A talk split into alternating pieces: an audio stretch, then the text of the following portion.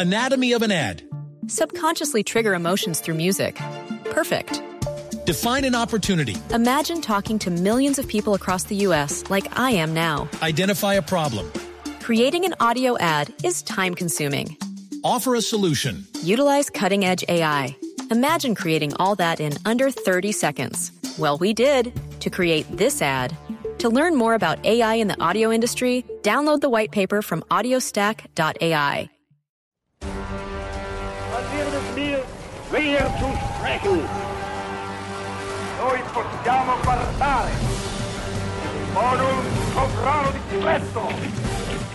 Hola a todos, bienvenidos a este proyecto que hoy empieza.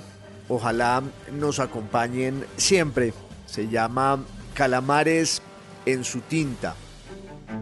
Y es un espacio, ojalá un punto de encuentro para que hablemos de historia y de historias, de libros, de literatura, de personajes olvidados y de tiempos pasados, para seguir un poco su rastro y encontrar en él claves o preguntas o explicaciones sobre nuestra época, sobre nuestro mundo. Al final, ningún tiempo es pasado y nuestro presente está habitado por todos los que lo fueron alguna vez y lo determinan para bien y para mal, de manera sutil, de manera profunda. Se me ocurrió que en esta primera salida podía ser interesante pensar en algunas conmemoraciones que nos van a asaltar a lo largo de este 2023. Es obvio que el tiempo siempre funciona como un detonante de las conmemoraciones. Cuando uno va atravesando el calendario es como si fuera un campo minado y todos los días son una oportunidad y un motivo para mirar hacia atrás y repensar todo lo que ocurrió desde el principio de los tiempos. En este caso no se trata de irnos tan lejos, sino más bien asomarnos a lo que ocurrió en Europa hace 100 años, hace un siglo.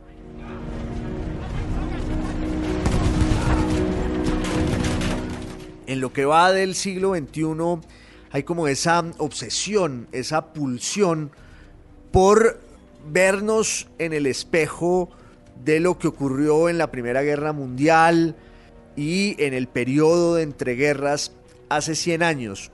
Quizás por uh, la peste, por esa pandemia de la mal llamada gripa española, el virus H1N1, que fue como un golpe de gracia letal para los que habían sobrevivido a la Gran Guerra entre 1914 y 1918, que fue como un momento apocalíptico, una verdadera catástrofe, ese mundo de las trincheras en que quedaron anegados los sueños y los destinos de toda una generación europea que fue quizás de las más brillantes de la historia. Y como si eso no fuera suficiente, al terminar la guerra, viene la pandemia entre 1918 y 1920 y 21, ahondando las consecuencias económicas y políticas y los estragos de la guerra. Y quizás por eso nos interesa tanto repensar ese momento de la historia y reflejarnos en él. Pero también hay una preocupación política que tiene que ver con lo que podríamos llamar el discurso y los valores democráticos. Porque hace 100 años, justo en el contexto de la Primera Guerra Mundial y sus consecuencias, irrumpen unas expresiones políticas e ideológicas que se alejan del liberalismo, que se alejan de la democracia y sus ideales y que entrañan una propuesta autoritaria, mesiánica, violenta, brutal, totalitaria. Por un lado, lo que pasó en Anatomy of an ad. Subconsciously trigger emotions through music. Perfect.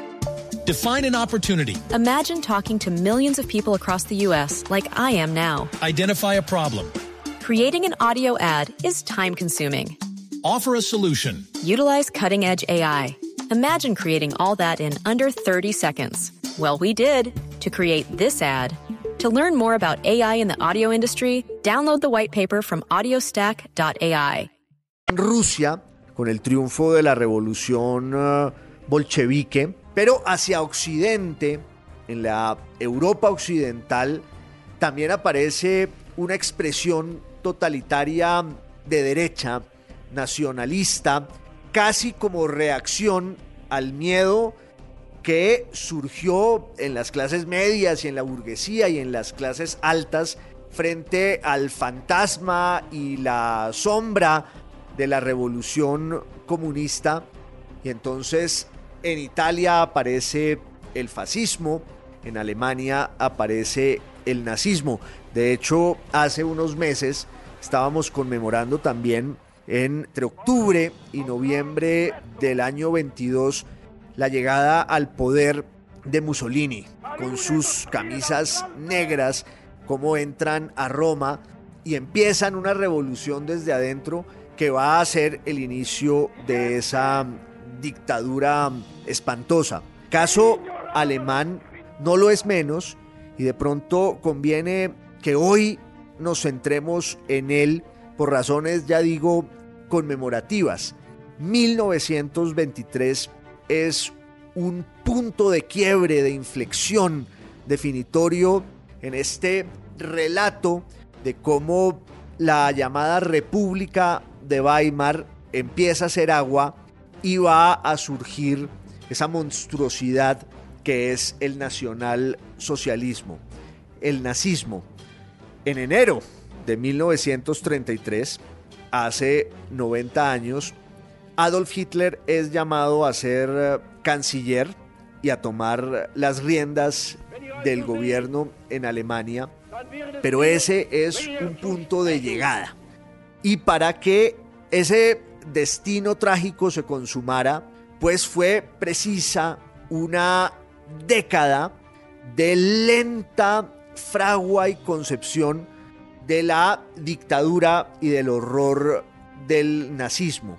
Eso empieza en 1923 y la idea hoy es que nos asomemos, ya digo, en ese momento de la historia que se inaugura muy rápido en enero justamente del año 23, porque el 11 de enero los alemanes se despiertan con una noticia inquietante que remueve todos sus temores, su frustración y todo el dolor, no solo de la guerra reciente, sino también de la derrota y de la humillación que sufrió Alemania en esa guerra. Y es que en enero de 1923, un ejército francés con un contingente belga entra en el Valle del Ruhr, en esa zona al occidente de Alemania, zona de frontera justamente con Francia, y toma posesión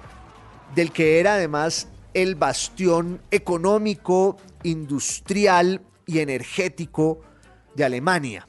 Allí había estado el motor y el corazón y el pulmón de ese milagro que fue la industrialización alemana desde principios del siglo XIX y sobre todo en la segunda mitad del siglo XIX, cuando se configura el imperio alemán, el segundo imperio alemán. Entre otras cosas, la entrada de Francia allí en enero de 1923 tiene que ver no solo con los compromisos y las deudas que Alemania contrajo al firmar su rendición en la Primera Guerra Mundial, sino también con esa relación tan particular y tan conflictiva marcada por el resentimiento y la sed de venganza de lado y lado entre Alemania y Francia. De hecho, en 1870 y 71 había habido una guerra entre la Francia imperial de Napoleón III y la Prusia de la dinastía Hohenzollern y de Otto von Bismarck, ese gran estadista y el artífice no solo de la victoria de Prusia sobre sus enemigos, entre ellos y de manera muy importante Francia en 1870 y 71, sino también el artífice de la creación de un Estado alemán. Antes de 1871 podríamos decir que Alemania no existía, era una nación sin Estado y sin unidad territorial. Y tras la guerra contra Francia, Prusia se vuelve el puntal desde el que se construye la unidad alemana, que no era nada fácil porque había muchas diferencias lingüísticas, territoriales y sobre todo religiosas entre el sur católico y el sur y el occidente católicos y el norte y el este prusianos y la unificación y el surgimiento de Alemania en realidad implican el aislamiento de Francia, la marginación diplomática, política y territorial, como que Alemania envilece y humilla a Francia y se levanta como una nueva potencia europea, quizás la más grande en el territorio, solo comparable con la Inglaterra victoriana. Lo que pasa es que Alemania llega tarde a ese ajedrez, a ese rompecabezas de la disputa económica y colonial en la segunda mitad del siglo XIX y quiere ponerse al día, lo hace de manera muy agresiva, muy ambiciosa y con una indudable eficacia. De manera que a principios del siglo XX, pues Alemania es la gran potencia de Europa y Francia guarda ese resentimiento y ese resquemor. Viene la Primera Guerra Mundial entre 1914 y 1918 y pasa lo impensado y es que la potencia militar y económica de Alemania no logra hacerle frente al embate por los dos flancos, por el occidente contra Francia, Inglaterra. Anatomy of an ad. Subconsciously trigger emotions through music. Perfect. Define an opportunity. Imagine talking to millions of people across the U.S. like I am now. Identify a problem. Creating an audio ad is time consuming. Offer a solution. Utilize cutting edge AI. Imagine creating all that in under 30 seconds. Well, we did to create this ad. To learn more about AI in the audio industry, download the white paper from audiostack.ai. Luego los Estados Unidos y por el este con Rusia y sus aliados iba a perder la guerra y Francia muy rápido se lanza a enrostrarles a los alemanes la culpa y la responsabilidad absolutas en la guerra y sus estragos. Eso quedó consignado en el tratado que sella el fin de la guerra y la rendición de Alemania. Hay un punto allí en el que los franceses exigen que los alemanes sean responsabilizados de manera total de la guerra y asuman una serie de compromisos económicos para pagar los costos de la guerra.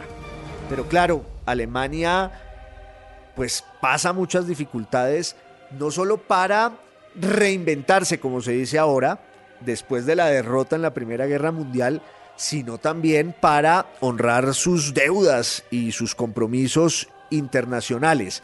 Alemania fue un imperio, una monarquía imperial y colonial desde 1871 hasta noviembre de 1918. En 1919, conservando algunas instituciones y una cierta nostalgia imperial, se vuelve una república que aspira a lograr un ordenamiento democrático y hasta cierto punto liberal, lo cual era muy difícil porque los que hicieron ese proyecto, que es lo que por lo general llamamos la República de Weimar, porque fue en esa población alemana que tenía una tradición cultural y espiritual tan importante, donde se sentaron las bases del nuevo modelo político y se escribió una constitución. La República de Weimar era el intento de unos juristas muy respetables por hacer viable el Estado alemán, pero dentro de la confrontación permanente entre las nuevas fuerzas democráticas y políticas, muchas de ellas enemigas de la democracia y del liberalismo, y también los voceros nostálgicos del pasado, del imperialismo, muchos de los cuales añoraban ojalá una restauración de los Hohenzollern, cosa que nunca pasó. Entonces la República de Weimar eh, da sus primeros pasos con muchas dificultades al interior y hacia afuera pues tiene que vérselas con esta situación de postración y de permanente humillación que tiene a Francia como el más importante de sus verdugos. La consecuencia de toda esta maraña es que en el año 23, en enero del año 23, entran los franceses, invaden el occidente alemán, el gobierno alemán para pagar su deuda empieza a emitir cada vez más moneda, el marco se va depreciando, se va devaluando y cuando uno piensa en la evolución económica y monetaria de la Alemania del año 23, se da cuenta de que es casi de ciencia ficción. Es una caída abismal de todos los indicadores económicos en los que uno pueda pensar.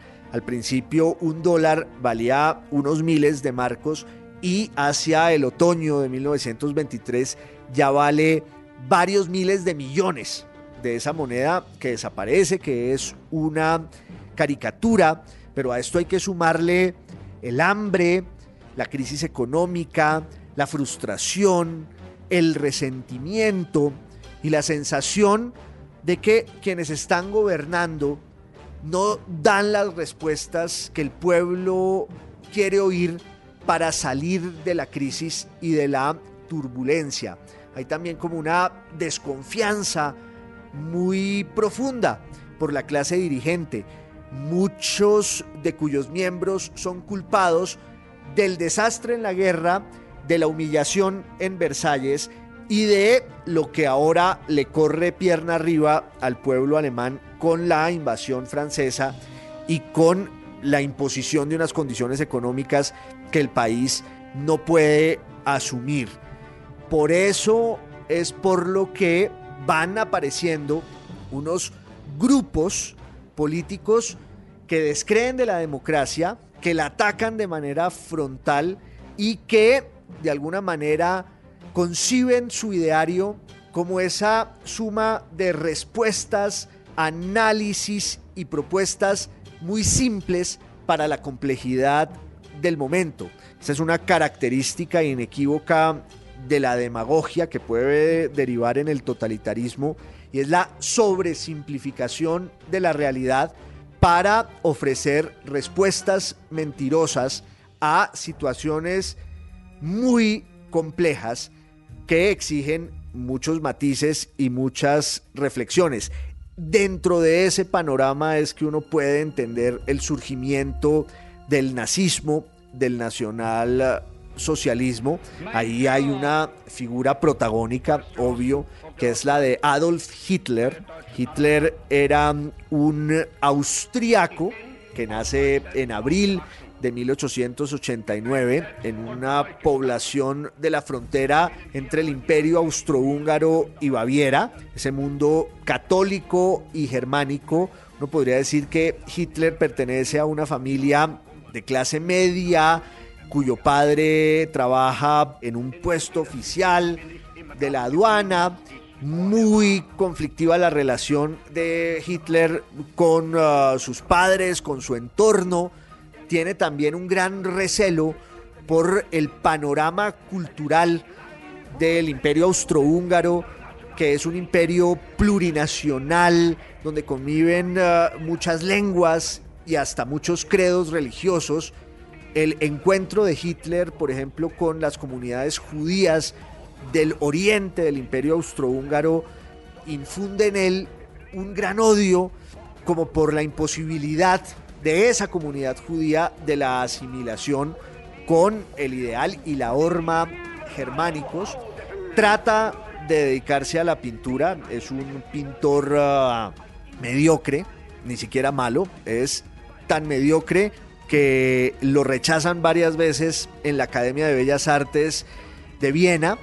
Decía Winston Churchill en sus memorias que el mundo se hubiera librado de semejante monstruo si Hitler hubiera pasado alguno de los exámenes para entrar eh, de pintor en la Academia de Bellas Artes en Viena. Eso no ocurrió y ahí están las consecuencias. Lo cierto es que en 1913 Hitler cruza la, la frontera, se va a Alemania y en 1914 bajo la bandera bávara, no como un mercenario extranjero, sino como un eh, soldado alemán adoptivo, pelea en la guerra, tampoco fue muy destacado allí, parece que era tan mediocre soldado como pintor, lo hieren varias veces y al final, cuando Alemania ya está haciendo agua y está siendo o va a ser derrotada de manera aplastante entre octubre y noviembre, en realidad de 1918, Hitler es víctima de un ataque con gas mostaza, queda enseguecido,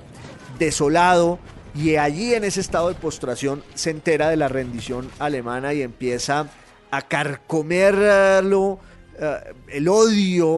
Anatomy of an ad. Subconsciously trigger emotions through music. Perfect.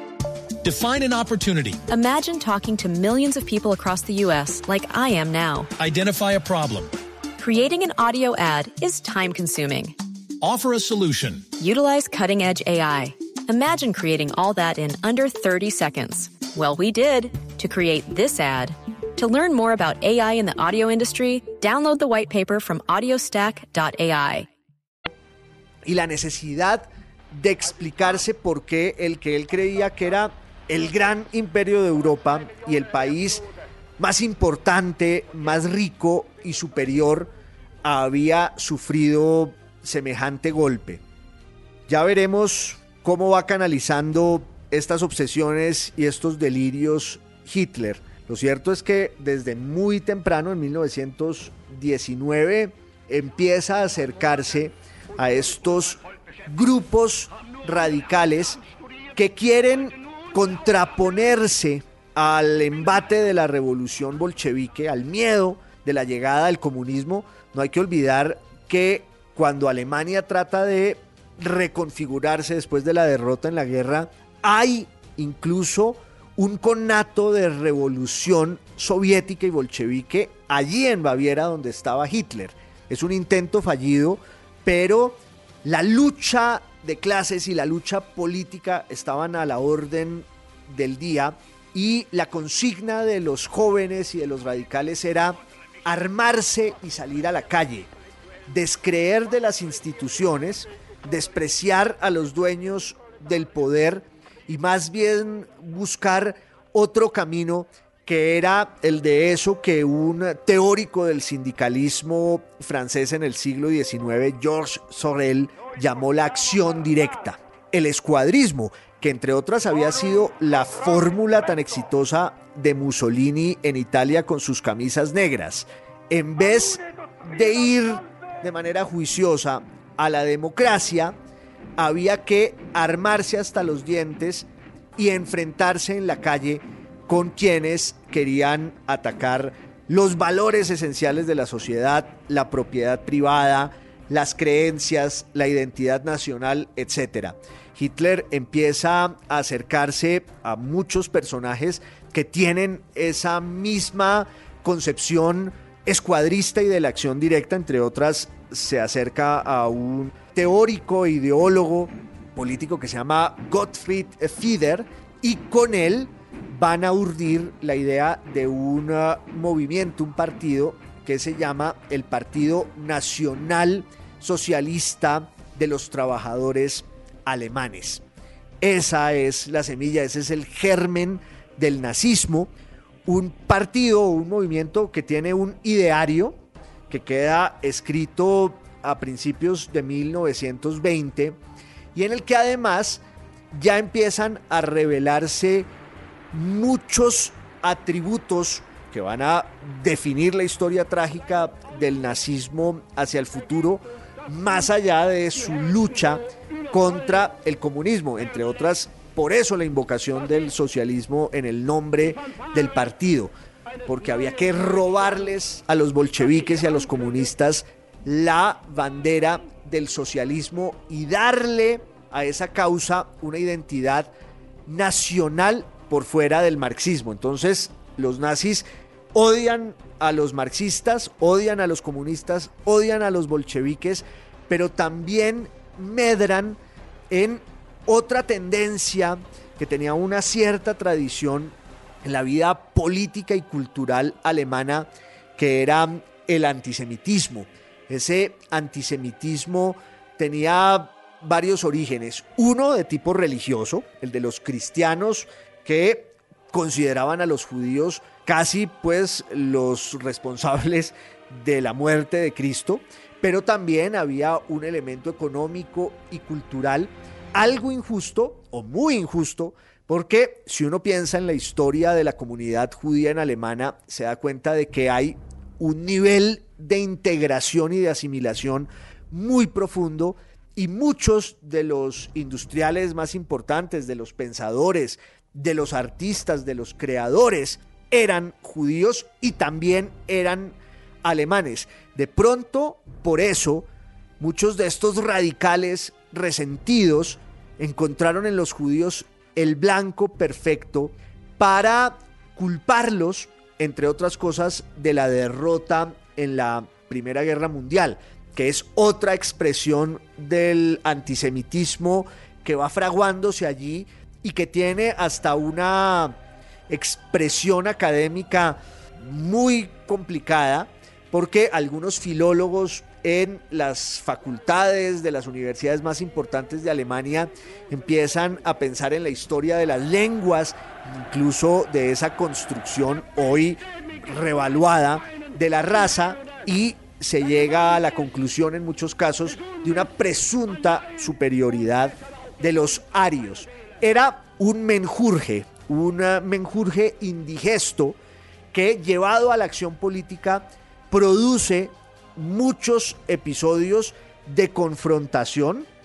Ya no es solo la lucha de clases, sino también este conflicto racial, algunos atentados y acciones de sabotaje que son muy graves, de manera que el, nacionalsocialismo no solo se apropia de la bandera contra el marxismo, contra el comunismo, sino también de esta obsesión antijudía para responsabilizar a esa comunidad de la debacle en la Primera Guerra Mundial y de la crisis que vino luego, porque era una crisis también financiera en la que los nazis les enrostran a los dueños del capital y a los dueños de la banca la falta de solidaridad con un pueblo cuya moneda ya no vale nada, que está hambriento, que está postrado y que no encuentra en realidad un asidero para salir eh, adelante.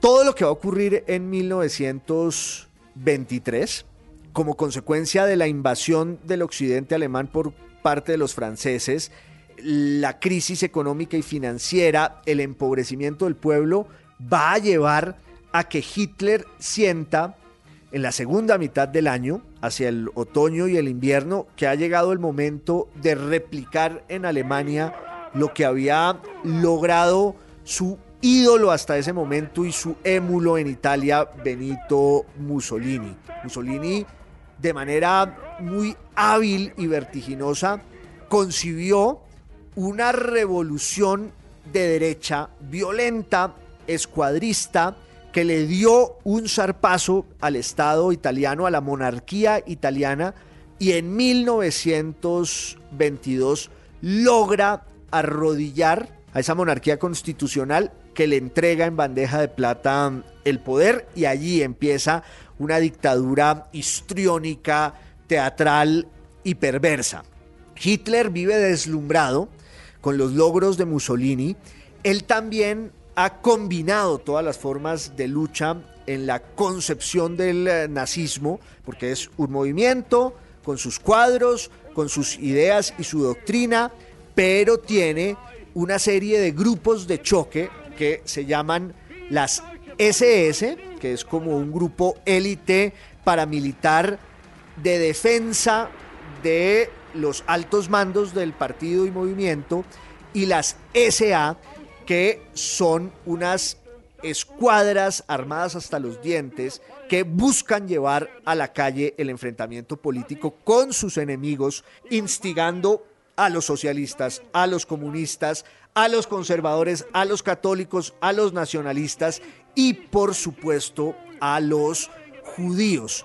Estas eh, SA, este grupo de choque en las calles, tienen las camisas pardas que buscan eh, replicar lo que Mussolini había hecho con sus camisas negras y Hitler siente que el momento ha llegado, un año después eh, del inicio de la dictadura fascista en Italia, él va a dar el golpe de mano desde Baviera, donde está su centro de operaciones, y es el famoso y fallido golpe de Estado entre el 8 y 9 de noviembre de 1923, pero ese episodio no se puede entender sin eh, los antecedentes desde enero de ese año con todo lo que ya hemos visto aquí. Ese golpe de Estado va a fracasar y va a fracasar porque eh, Hitler pensó que a su favor iban a jugar el nacionalismo y el separatismo de Baviera y la nostalgia imperial de los conservadores en toda Alemania, incluida la capital eh, de la ahora República de Weimar, Berlín, donde estaba eh, la jefatura del Estado y del gobierno, es decir, donde estaba el pre Anatomy of an ad. Subconsciously trigger emotions through music. Perfect. Define an opportunity. Imagine talking to millions of people across the U.S. like I am now. Identify a problem. Creating an audio ad is time consuming.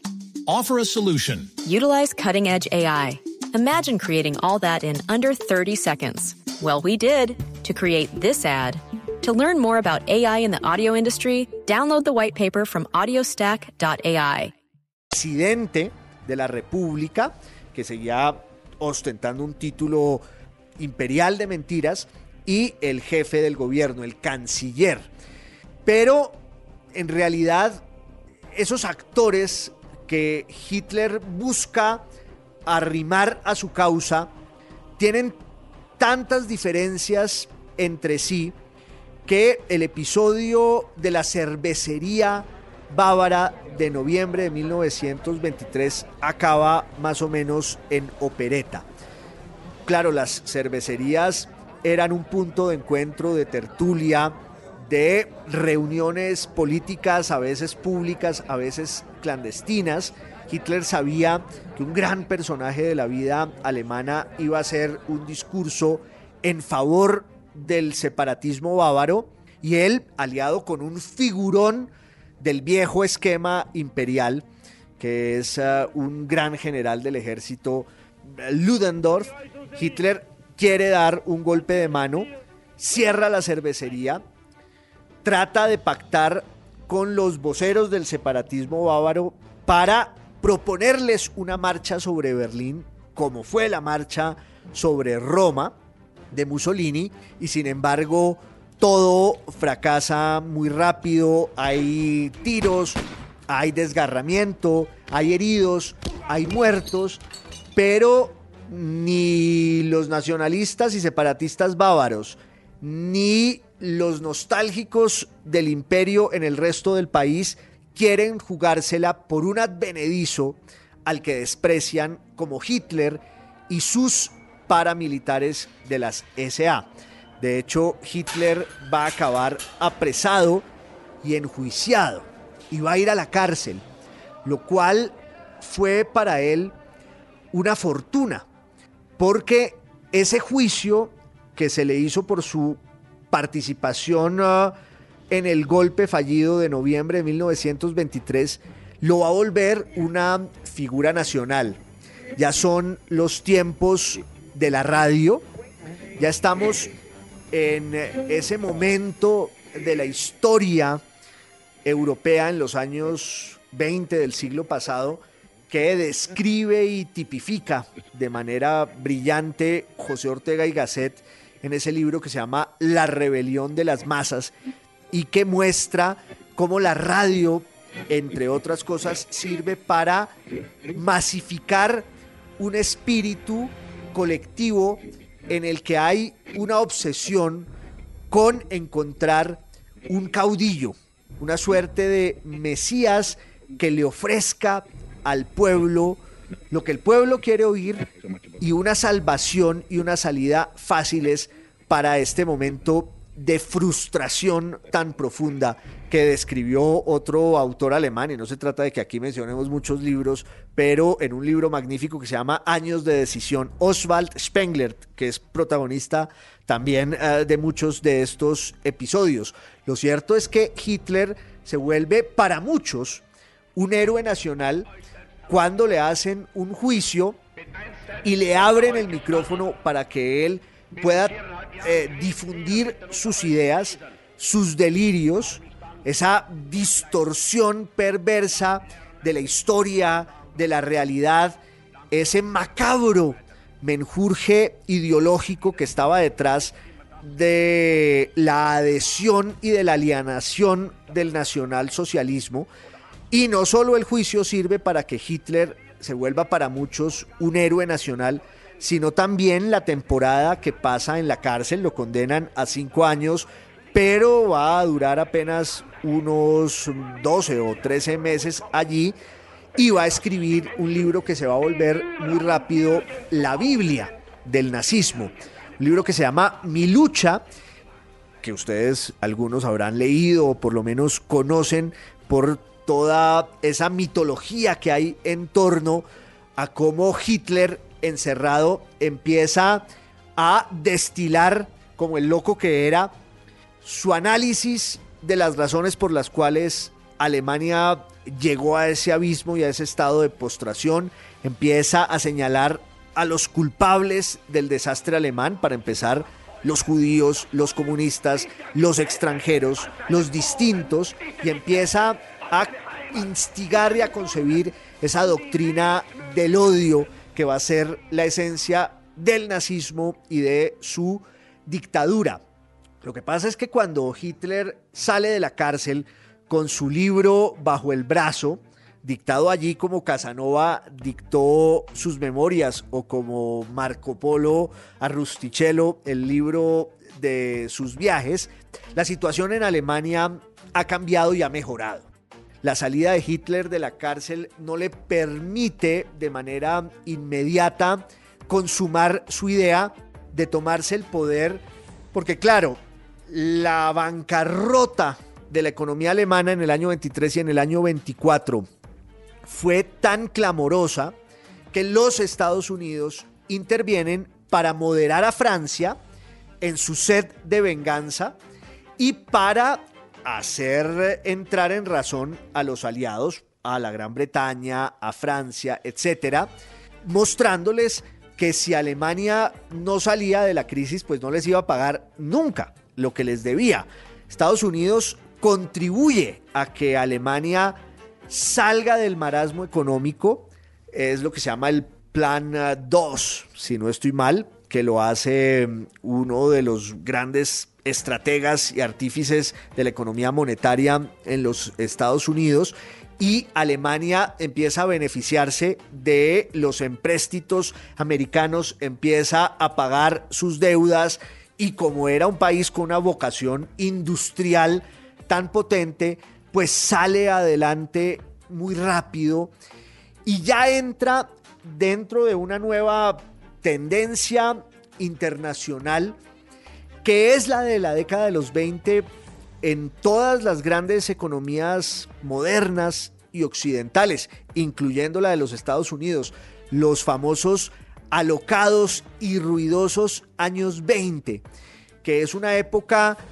marcada como por el ansia de supervivencia, la sensación esa de que quienes están viviendo después de la Primera Guerra Mundial y después de la pandemia de la gripe española, son unos beneficiarios del destino, que Dios les ha dado otra oportunidad para que vivan al límite, al borde del abismo, para que disfruten, para que consuman.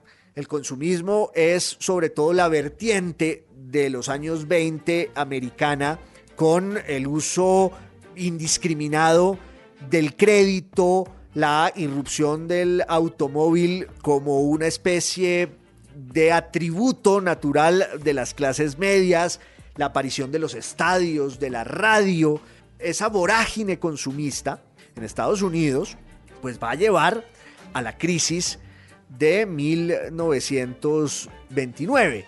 Pero en Europa también hay como un resurgimiento de ese fuego que había quedado allí latente en la víspera de la Primera Guerra Mundial. No hay que olvidar que antes de 1914 Europa estaba viviendo un esplendor del arte, del pensamiento, de la cultura, ese momento que algunos autores llaman la Belle Époque, la bella época, con un nombre francés que se le dio en los años 30 del siglo pasado, porque París era una fiesta y como que había un florecimiento colorido, abigarrado y pródigo de la poesía, de la música, incluso de ciertos hábitos sociales que uno no asociaría con una época en apariencia tan remota. Me refiero al consumo de sustancias psicoactivas, muchas drogas, mucho trago, mucha promiscuidad. Ese era el signo de la vida antes de la Primera Guerra Mundial. Lo narra de manera magistral Stefan Zweig en su autobiografía que muchos de ustedes habrán disfrutado y leído con admiración y compasión, El mundo de ayer. Ahí hay un capítulo bellísimo en el que Zweig cuenta cómo era la vida en Viena, en Praga, en París, en Londres, en Barcelona, antes de que en cámara lenta estallara la guerra con esos dos fogonazos en junio de 1914 en Sarajevo. Y la descripción es la de un momento de plenitud, un momento festivo en el que parecería además como si salir a la calle era tener la oportunidad siempre de cruzarse con toda clase de genios del expresionismo alemán, ah, de la música, pero también había una vida nocturna en los cabarets con las grandes bailarinas que se despojaban sin complejos de su ropa y quedaban con el alma al descubierto y eran las amantes de los grandes directores de cine, de los grandes filósofos. Pienso, por ejemplo, en Josephine eh, Baker, que era una gran estrella del cabaret en ese momento y viene el paréntesis de la guerra. Muchos de los protagonistas de esa escena bohemia e intensa van a ir de cabestro al matadero en el apocalipsis de las trincheras, en la batalla del Somme, en los Dardanelos, etcétera, etcétera.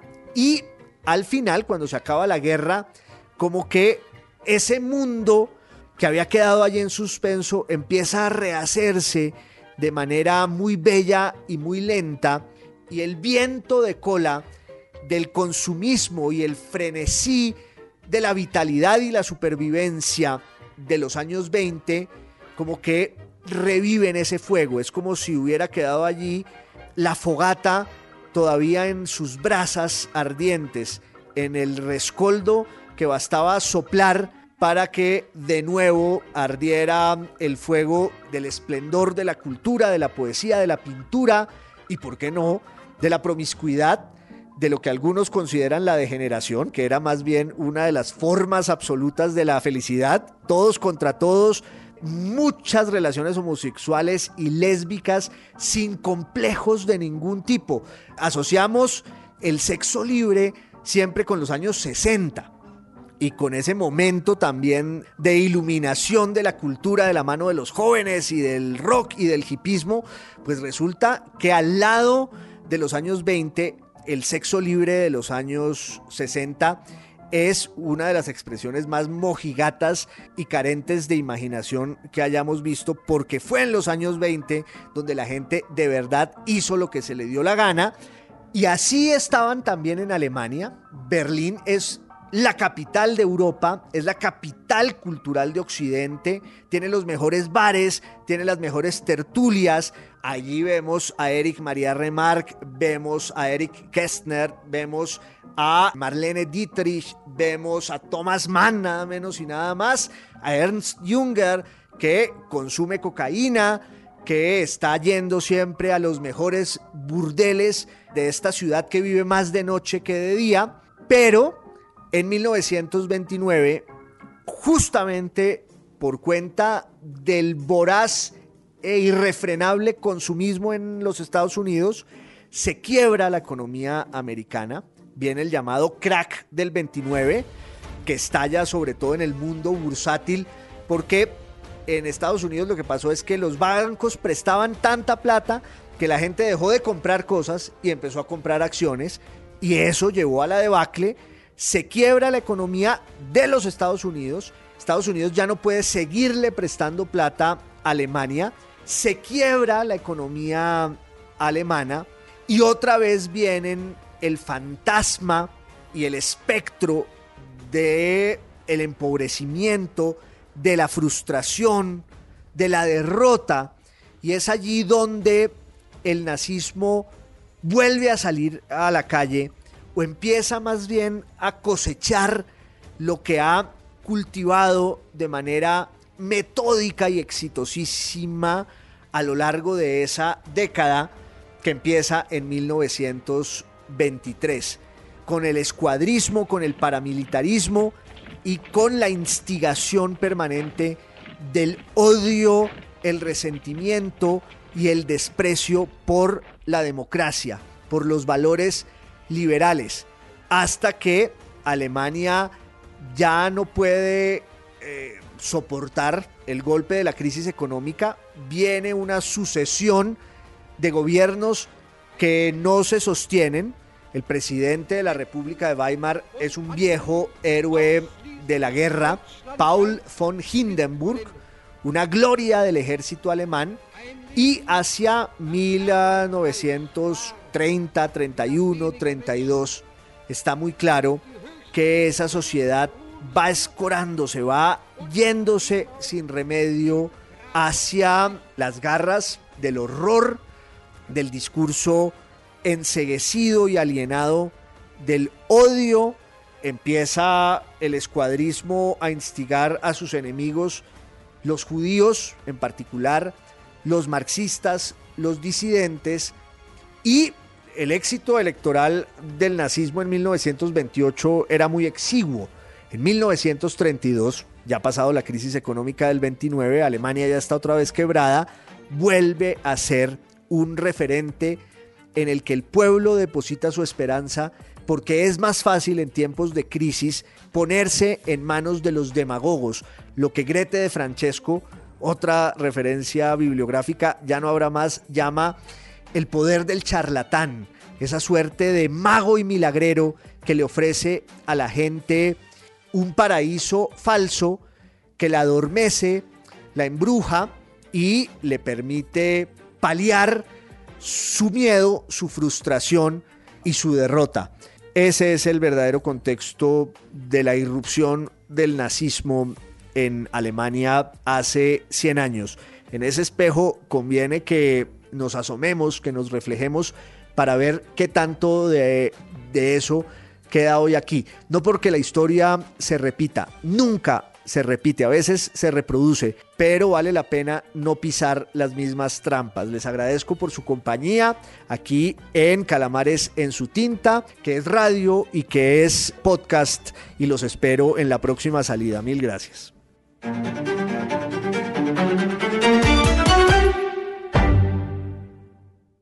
Anatomy of an ad. Subconsciously trigger emotions through music. Perfect. Define an opportunity. Imagine talking to millions of people across the U.S. like I am now. Identify a problem. Creating an audio ad is time consuming. offer a solution. Utilize cutting edge AI. Imagine creating all that in under 30 seconds. Well, we did to create this ad. To learn more about AI in the audio industry, download the white paper from audiostack.ai.